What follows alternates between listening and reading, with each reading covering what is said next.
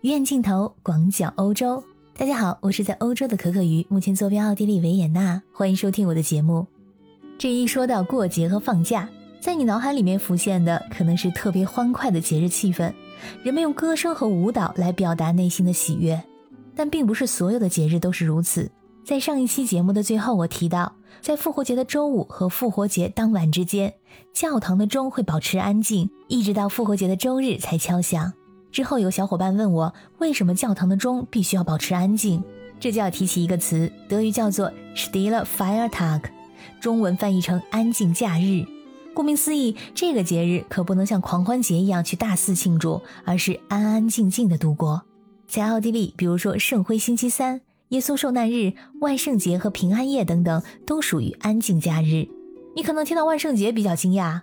万圣节不应该是一个大的变装趴，大家扮成各种各样的妖魔鬼怪，各种社交媒体上的网红都会出各种万圣节妆容等等，难道不应该是一个特别欢快的节日吗？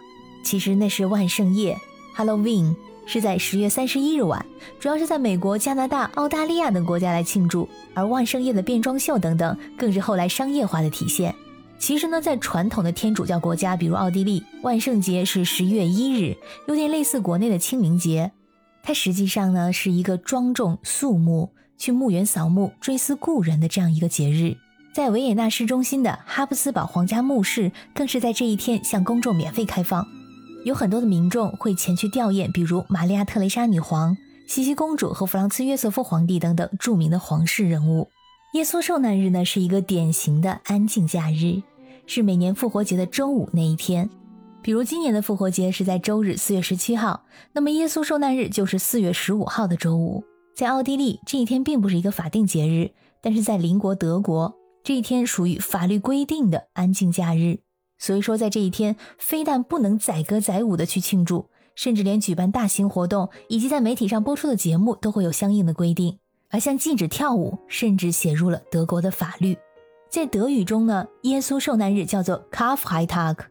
这个 Freitag 是周五的意思，而这个前缀 Kar 则是来源于古德语，含义悲痛的意思。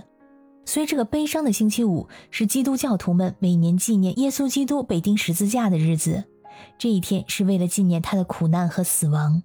从基督教的早期开始，耶稣受难日就被视为悲伤、忏悔和进食的日子。这是一个安静的节日，教徒们静静地纪念耶稣基督。在很多地方，耶稣受难日游行会举行，以纪念耶稣的十字架之路。根据德国的法律规定，在安静假日里，只有酒吧和餐饮业的活动是被允许的，全国范围内禁止跳舞。各个联邦州呢有不同的特殊规定。在耶稣受难日，官方规定从周五的凌晨起到周六早上六点之前不许大声喧哗。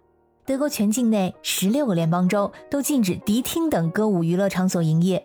这一天是德国的禁舞日之一，一般在宗教节日，德国都实行禁舞，违规者可面临最高一千五百欧元的罚款，和人民币呢大概是一万人民币。在这之外呢，还不能举行每周集市、商业展览、邮票交换、马戏表演或者民间节日庆祝等等。很多重要的体育赛事也是在耶稣受难日被禁止，比如说德甲和德乙联赛在周五这天不会进行。博彩业包括投币老虎机、抓娃娃机等娱乐博彩设备也必须在耶稣受难日暂停使用。同样被禁止活动还有洗车、搬家、私人摆摊零售。理由也是呢，这些活动可能会因为噪音而影响别人。这个也适用于公共广播电台的音乐节目。广播电台要确保播放一些平静的音乐，比如说爵士乐呢就是合适的，但是呢摇滚乐呢就显然不是太合适了。还有一点呢，就是在耶稣受难日这一天，德国禁止在电视上以及电影院里播放一些伤害基督教精神的影片。针对德国的宗教节日，也是公法假日期间的影视作品播放限制，专门立有这样一个名录。目前呢，收录了七百多部影片，比如说《超能敢死队》等等。和德国一样，奥地利的耶稣受难日被认为应该是一个安静的日子，不应该举行任何音乐和舞蹈活动。